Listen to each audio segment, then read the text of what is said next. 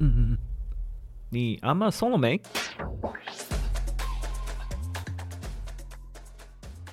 ？Hello Hello Hello，我是 David。然后今天要花比较多的时间来跟大家聊一下页面，就是页面页面影响转化率嘛，所以我们今天来聊一下页面这个部分。那在聊页面之前，先讲一下这个礼拜遇到的一些小状况好了。其实，呃，包含在以前在代运营的时候，就有遇过这样子的状况，就是其实很多的时候，卖家，呃，对一般的卖家，不管是新的，应该大部分都是新的卖家，会问问我们问题，然后可能我们回答，有时候说，诶，那你要去开 case 啊，然后或者说，诶，那你要去找客服处理啊，那你可能要去找账号经理。然后以前我们在服务商的时候，然后他可能就会说，那、什么东西都要开 case，那我们找找服务找这些服务商干嘛？就找你们不是来快速的解决问题吗？其实有时候是蛮无奈，就是如果说，呃，卖家他自己没有经过，就是自己去跟亚马逊客服去搏斗的过程中，呃，你去深深的体会说这个系统是有多么困难这件事情，其实你很难去解释让他清楚为什么什么东西都要开 case，为什么没有办法。去取得一个更好的沟通管道，因为其实，在台湾来说的话，比方说你像对台湾的任何电商的系统，举凡是 PC Home、Momo 啊、Pinkoi 啊、Joy App，你都会有专责的这个 PM Manager。那只是就看你，当然，呃，有人就会有大小眼嘛，那可能就看你遇到好的还遇到不好的嘛。那可是对于亚马逊来说，它大部分时候会要求卖家你要自己自力更生，那你可能就是透过后台开账号，哎，不是开账号，开 case，然后跟客服去联系。那有时候遇到状况是，因为客服的程度还有就是啊、他们服务的水准参差不齐，所以有时候你得到的答案，你可能还问我说，哎，比方说，哎，David，呃，我开了一个 case，然后他结果是怎么样？那我听。好像不是这样子。我说你可以再重开一个 case，然后可是，可呃，有时候比方说像我们自己的客户跟呃其他卖家可能会说，可是账号经理就跟我说不是这样子，不是这么一回事啊。那你到底是你你讲的对，还是说这个客服讲的对？所以遇到这种事情的时候，真的是蛮无奈的。但是我觉得当有时候卖家，尤其是在这个圈子待久了，呃，有些时候你就慢慢看淡这些事情。比方说像呃前一阵子吧，那个 Peter 老师又说他。他的货有一些货款啊，或是有一些那个这个 missing part，其实，在系统里面已经就是那个数目对不起来很久了，过了几年了。然后他的心血来潮去开了个 case，诶，系统就把这个数目对上了。所以有时候真的不是呃说只有新卖家会遇到这个问题，其实老卖家一样，也都是一天到晚在面对开 case 的问题，所以一天到晚都在开 case。因为有时候你问我说，诶，到底是什么问题？坦白说，其实我们也回答不出来到底是什么问题。就具体来说，你的问题跟我们遇到的问题，啊、有时候很多时候遇到状况不一样。然后，在我记得我在之前的 podcast 某一集里面曾经讲过，就说，嗯、我们可能帮这个卖家啊，从头到尾去看一下他到底是什么问题之后，发现，因为他的一在开在 K case 的时候，这些呃，比方你在问问人家问题，就七 W E H，你要提供给这个。客服嘛，他才有才有他才有办法去回答你。那当你这个鸡同鸭讲的时候，他只能按照他过去的经验，然后来想办法说啊，兜出一个他认为合适的答案。那可是很多时候，可能这件事情就变成你们沟通上的失误。所以我觉得这个能力可能还是要有啦。然后大部分我们看到这样能力，其实很多问题就是你问问题的方式不对。那反过来有可能不是这这件事情的本身，那不是这件事情本身有问题。所以换另外一句话来说，如果你觉得英文不够好，没有办法回答出一个正确问题，其实可以尝试用中文开 case 啊。所以他们会指派指派，就是有中文能力的人去回答你的问题。所以我觉得这倒是现在现在来说倒是不用担心了。OK。好，那再下来是，嗯、很多人会，也不是很多人，就最近有一些卖家问我说，诶，包含一些前台、后台设置的这个过程，他会有些不懂，就是为什么亚马逊要设置啊、这样子的流程？其实我很建议所有的卖家朋友，呃，尤其是新卖家朋友，你去自己去尝试，就是。在亚马逊上面买一个东西，到你接收到这个东西，呃的这整个购物的体验的感觉，你从头到尾去跑一次，包含到结账，真的是因为我记得现在应该是四十九块以下，还是四十九块以上，我有点忘记那个数值了。就是呃，你可以选一些到台湾是免运的，那当然可能还是要付有些有些要是付关税啦，但是基本上是免运的，你可以尝试去购买，你会发现这个结账流程会有多快。比方说前阵子我跟那个我老婆我们在练习打拳击，所以。台湾的话，呃，买不到我们想要的那个拳击手套，所以我就到亚马逊上面去买。然后上面呃写说的话，在台湾卖的话，一个可能拳击手套可能要四千多块，可是，在亚马逊上面买，买回来台湾加关税的话，大概三千出头，哎，差蛮多的，所以我就在上面购买。那因为以前我已经在亚马逊上面有买过东西，所以包含我所有的账号、信用卡资料，全部都有完成。可是如果当你啊之前填过所有的资料，你在亚马逊上面要购买的时候，你点一个就是 Add to Cart 或是就是 Buy Now，就是在购物车 Buy Now，你你直接。点下去你就刷卡了，所以那个购物的流程是非常的快速的，不会像什么呃 PC Home 啊，或是虾皮，你要这边点什么优惠券什么什么东西，你可以直接在那个亚马逊的页面上面直接去呃调整这件事情。所以它对于这个买家端来说，它这个它去降，它在降低这个你结账中间的这个困难的这个部分，我觉得是优化的很好，因为毕竟它还是想要从你口袋里面赚钱嘛。所以当你在做这件事情的时候，你就可以思考过。你在买这整个东西的时候，你的思考流程就是你作为一个买家，你在买这个东西的时候，你会怎么做？OK，好，那延延续的这个话题，就来讲我们今天的主题，就是啊、关于页面这件事情。呃，坦白说，因为我不是设计背景出身，然后我自己的美感也不是说非常的好，那常常以前在跟我们团队在讨论的时候，就像我讲的，我常常啊、我的意见是被否决的，就是可能。就是我是属于少数人的那个那那一派了，那但是还是有一些呃，我们还是要讨论出一些 guideline，就是给我们自己的运营，还有就是设计团队在沟通我们整体页面上会有一个比较良好的模式。Three lines in your 啊、uh, product listing，那什么叫 three lines？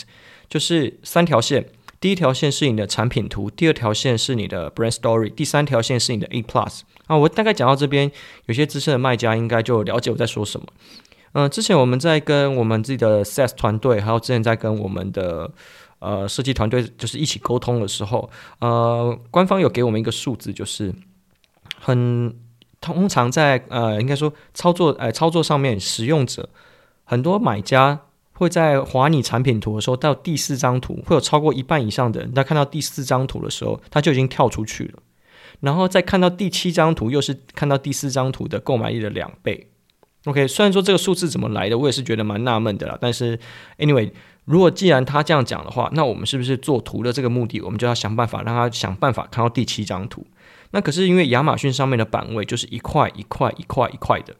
所以消费者已经在呃整个搜索产品的过程中，他脑袋已经潜移默化的会去习惯，呃，亚马逊就是被分割成一块正方形一块正方形。可是我们要再怎么样在设计上面去把它让它可以在无缝的状况下。不会有一种哦，OK，这个这一个正方形到下一个正方形，它可能你这个产品如果设计不连续，它没有一个连续性的时候，我可能脑袋已经自动去切换成就是这个已经属于其他产品，或是这可能属于呃跟这个产品无关。所以我在要求我们自己的设计在做产品的时候会要求要非常的连贯，在颜色、线条、呃产品的摆设布置上面，我会希望它是一个延续的一个视觉上面是延续的。好，那这样讲起来就很抽象，因为每次要讲设计的东西，讲起来就是我讲出来的东西跟你脑袋所想象的东西其实是，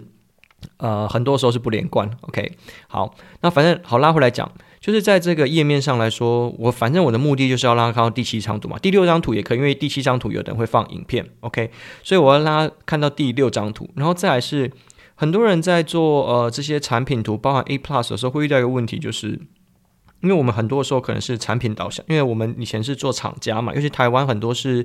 呃 to B 的工厂转型，或者是 to B 的卖家，或者是做啊、呃、那个叫什么经销代理，所以厂商给我们什么图片，我们就用什么图片的素材去做延续。所以我们在图片上大部分会注重这个产品材质、检验、安规、功能。OK，那。这件事情就是，如果我现在强调功能，我就是以产品为导向。好，那在行销的呃之前不是有什么行销三点零，行销现在到行销五点零了啦。基本上你要创造价值的时候，就不是在工产品本身上面去做联想，你要去考虑到使用者的情境。也就是，如果你没有办法去跟你的使用者做情绪上、情感上的连接的时候，其实你卖的就只是这个功能。那当卖功能的时候，大家功能都一样的时候，比的就是价钱。也就是说，如果你现在产品本身它呃功能性够强，当然我觉得你可以就是朝向产品这个呃应该说功能这个导向去设计。但是如果你卖的是一般品，或者是你卖的是一个叫做呃冲动购物的产品，很多时候你是要跟这个消费者产生啊、情绪上的连接，你才有办法去促使他去做冲动的购买。那这个部分，你只有把你的产品图画出来，其实它是没有想象空间的。甚至呃，现在你如果看很多行销的这个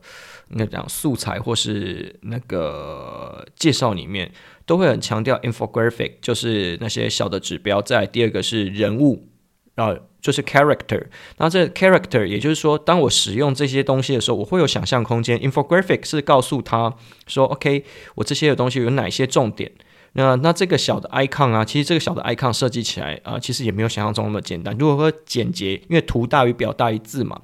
如何再用比较简洁的这个一这些啊、指示指标去阐述你这个产品的功能，这件事情是比较呃比较需要花时间去琢磨的。因为很多人我看到很多人的 listing 上面是会放很多的文字去希望把这个说得很完整，但嗯，那就是回到我们刚刚讲，你就是流于产品的功能上面，那你考你在比的就是价钱了。好，那讲回来 character 部分，什么东西哪一些产品的、呃、消费者最会 buy 你的设计？啊，通常啊，不是最 buy in 的设计啊，应该说整个亚马逊上都非常 buy 你的设计。那在哪一哪一些 category 里面，这个又尤其重要？呃，老人、小孩、build，然后美妆，哎，老人、小孩、美妆、宠物这几个，这几个这几个素材是万年不变的素材啊，就是呃，小朋友安全、开心、快乐，老年健康。呃，安全，然后乐龄生活的感觉，然后宠物开心健康。然后对于呃毛发的颜色亮丽，然后美妆内容就自然就不用讲了。这些东西如果在你的产品上，你只有把你产品的功能写出来，没有去跟消费者做情感上连接的话，其实它是很难产生共鸣的。所以，比方说像嗯、我们这边手上有接触到一些是跟啊、美妆有关的这个客呃怎么讲卖家的时候，他你如果是在讲说这个产品本身的功能性怎么样，可是其实你并没有，我如果这个 TA 对象是女生，我并没有感觉到你这个产品有让我变美的感觉。OK，所以你就只有告诉我你的产品，而且你的产品本身如果功能性它又是一个想象空间比较啊、困难的时候，那对于这些消费者来说，他能够接收到的这些资讯就会变得很局限。所以我觉得建议，如果是现在在设计页面的时候，要考虑除了 infographic 就是这些小指示、小图标以外，要把 character 这个元素都要加进去，你这样可以在这个画面里面去让这些消费者产生共感。OK。我在这个画面里面，原来看起来这个就是别人在看我的是呃是怎么一回事？像之前呃可能有呃 DIY 的，就是呃那个什么。就是跟就是手工具啦，然后或者是呃户外用品、登山用品、露营用品这类，可能是比较偏男生的东西。男生的形象什么会被希望自己是一个有一个呃宽大的身材、宽大的臂膀，然后可以把整个家里撑起来的感觉，或是一个帅气的老爸，或是一个非常 man 的形象，或者是一个好爸爸，然后或是一个很好的。男子气概的象征，或是一个非常帅气的象征，所以这些都是跟情绪上产生连接的重点。因为现在啊，在亚马逊上面，产品已经多到，呃，消费者在看这些东西的时候，他会没有感觉。就像是呃，我比如举一个例子啊，我每次走到那个，因为你知道，呃，我们前阵去去韩国，那还有就是前阵有时候我们就回回老家嘛。那有时候想要跟三五朋友然后喝酒，那我们走进那个大卖场，有没有想要买那个小酒杯？那一整排酒杯放在那边，对我来说，它长得一模一样。你知道，你知道，你知道，不要那种烧酒的小酒杯，就长得一模一样，我看不出差别。那可是你知道，韩国的它的烧酒上面有的就印樱花，那有的就会印呃印爱心哦，什么，反正诸如此类啊。就是你会不会因为这樱花去购买？不一定会，但你会不会多看它一眼？哎，说实在的，还真的会。所以说，我觉得。像我前面讲到的，你一定要尝试自己去购买一个产品，你去了解你作为一个消费者，在搜索一个产品的时候，这整个历程你会遇到哪一些版位，你会去看哪一些东西，这件事情其实就是你应该要设计的重点。所以如果说设计来说，首图，然后你的产品图，然后你接下来你的是你的 brand story，然后跟你的 A plus，你去去你要去思考这整个排列的布局跟颜色。所以这个为什么就是说，大家现在讲说关键字排名多重要多重要？但是我觉得在产品上线的初期，广告很重要，关键字排名很重要，没错。但是比起现阶段，在这个阶段而言，我觉得最重要的其实是转化。也就是说，你在产品上线出去，你的转化如果拉不起来，其实你再多啊、流量进去都没有用。你如果在一个很好的呃据点，比方说你可能在南京复兴、台北车站、西门，你租到了一个很不错、人潮很多的一个店面，大家又会经过、会走进来。可是你的产品的呃，应该说你店内的装潢摆设的哩哩啦啦，然后产品本身的陈列也看起来不怎么样。呃，消费者进来就出去，进来就出去，所以你你的这个流失、这个客户流失的成本是非常非常高的。所以我觉得在初期啊。最重要，其实真的是你转换率要想办法拉起来。那转换率有哪会有哪些会影响？产品设计、产品的评论、产品的价钱。OK，那产品的价钱这件部分在啊呃，呃卖家自己手上，你可以自己去评估。有的时候不一定价格你做得到，那当价格做不到，你就更需要在评论还有就是页面设计上面去做努力。那评论的部分就不在我这一集里面要讲的部分，我就会这呃这一集比较多，我们来讲。是跟设计有关，所以如果你在初期的时候，你的设计这件事情真的非常重要。你有没有办法有效的去引起你的 TA 共鸣？这件事情其实是非常重要的。那其实我觉得啦，相信我在讲这一集的时候，呃，我觉得其实市面上很多人讲的比我应该说，啊、我一定不会是讲的最好，可能前十名都排不到。我觉得如果你去听，比方说各个。哦，代运营商包含像是现在台面上有名的这些人，他们在讲这一块一定可以讲得非常非常完整，就是因为他们毕竟这个他们在讲的话，毕竟他们有可能要一些行销素材啊，所以他们在讲这一块的时候，他们的整个框架跟逻辑感其实会更强。所以我不管你现在遇到的是哪一个服务商、哪一个顾问啊、哪一位官方的经理，其实最重要，大家都跟你讲，转化率很重要，设计很重要，可是大家。都知道很重要，可是到底有多重要这件事，只有你今天一旦当了卖家，你才会知道。早知道我的设计就做得好一点，OK？那这件事情其实是呃决定你一开始成败了。那当然，你的一开始你的转化率有了，然后转化率有了之后，那当然是靠广告以及流量去想办法把这个产品堆砌起来。就连 广告后台的那个 Learning Console 里面都有写说。广告会去 favor 带来更多流量，有办法呃有效在流量去提呃应该说广告会呃朝向哪边去投放，或是说广告的这个学学习成果，它会倾向于去让就是更有能力去带来流量，更有能力去创造点击，因为有点击，亚马逊才会产生收益嘛。所以说 在这样的状况下来说，其实你要想办法长大，你要跟这个亚马逊的这个演算法一起成长的话，后期啊。是靠流量跟点击率长大的，并不是靠转化率。可是，在初期真的是靠转化率。所以在整个页面的设计上来说，初期你的广转化率顾不好，其实你根本撑不到。呃，后面后期要靠那个流量跟点击率呃成长的过程，这个这个这个是真的是蛮困难的啦。所以初期大家页面上真的要花时间去整理。然后再来，我讲了三条线，讲了第一条，第二条是 brand story。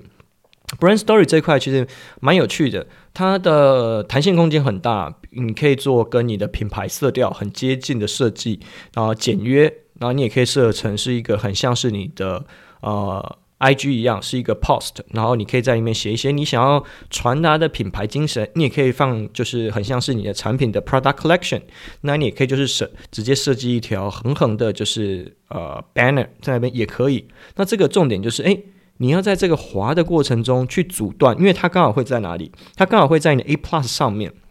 所以你在看 A Plus 之前，会有一块是这个这个部分，所以这时候我会去思考说，诶，如果啊，我这个这一块跟我下面 A Plus 要合在一起，那我这两块设计的元素跟我这两块设计的这个概念是要一致的吗？还是我希望我在这边先切断，然后 A Plus 是另外一个一个区位？为什么要这样讲？现在应该会有一些人发现，你自己的产品页面里面也会有一些叫做 similar product，就是它会呃，亚马逊会推一些跟你这个产品呃功能呃极度类似的这些呃嗯产品到你的页面里面，然后它可以无限的一直按，就是这个消呃无限的一直按，就是就是。To see more 就是的这个点选项，你就看到功能跟你一样，然后就是不一样的产品，然后这块也不是赞助的，也不是不是不是投广告投得来的。那它的下面就是接你的 brand story，所以我如果是我，因为尤其是在 home home and kitchen，然后或是家庭家居家具柜子啊这类型的产品里面，很多都是有这个啊 similar product 这个区块。那我会在 brand story 这边，我会先做一个结束，我会希望让在消费者在这边的时候先喘息一下，说 OK，上面这些就是非常 annoying 的这个啊 product collection，就亚马逊给你这个 product collection 结束了。然后我会用一个 brand story 给他一个休息的空间，因为我们的产品的基本上，呃，这个我们做 home 的这个类目，其实它本身它的色调也是比较偏淡色系的，所以我会希望在这边先让它喘口气，然后才进入我们自己的 A plus，那 A plus 我们就会延续像我讲的。我会希望它整条的设计感是可以整条拉出来，因为 A Plus 就是五个区块嘛，然后甚至最后如果你可以做到 Premium A Plus，你的区块数量就会到七个。那因为你那到底要做 Premium A Plus 还是做 A Plus 就可以了？那我觉得在初期啊，因为你要做 Premium A Plus，哇，那你的素材在一开始你就要做非常非常的多。那你要做这么多的状况下来说，其实你的设计的 loading 会蛮重的。所以如果两个都呃，两个权衡之下，我可能会一开始建议，那你先做普通的 A Plus 就可以了。但是你设计基本上一定到位了。那我看到其实很多人的 A Plus 就是，呃，工厂给我什么图我就放什么图，然后很多就是比方上面有三格可以说明的，那我就是放三格功能，然后写在那边。可是这些东西跟你上面的产品在陈述的这些过程、这些内容啊，其实它是太过一致了。我觉得这个这一点应该是要它。我觉得它是需要做 case study，就是比方说你要多看看你自己这个竞争类目里面其他的消费者吧，其他的卖家是怎么做的，去学习它好的部分跟它不好的部分，或者去看一下大卖是怎么做他们自己的页面，尤其是要去多看一些 landing page。做这些这个整个 A Plus 厉害的人，其实都不是做亚马逊的人，都是以前从其他，比方说做传统纸媒或是传统的数位行销这些，他们在很会做 landing page 的这些人，他们在做 A Plus 的这些能力就非常的强。他们在，比方说，如果你在看呃以前做 landing page 的时候，你就会很在乎跳出率跟完成率这件事情。你说你这整个页面设计的有没有办法让消费者或是你的这个 viewer 一路上就是呃无痛的看到最最底下，那这件事情在设计上，它就会要考虑颜色、线条的种种的搭配，让想办法让消费者在看的过程中的这个 journey 是非常的顺顺畅的。所以以前如果你有做过 landing page，你一定可以理解说，好，消费者如果没有办法把这整整页看完的话，他表示说，其实我的设计的诉求对于消费者来说是没有办法百分之百传达的。那在这样的状况下来说，你可能就回去思考这件事情。诶，我现在做的页面到底的目的是什么？好，那这样子讲到这边，我们有有有哪些区块？来，第一个产品图，然后第二个是你的 brand story，然后第三个是 A plus。这是我们给呃设计我们自己的设计的 SOP 的第一个 guideline，就是我们希望看到的是三条线。这三条线意义就在于让消费者跟买家。在逛你的页面的时候，他可以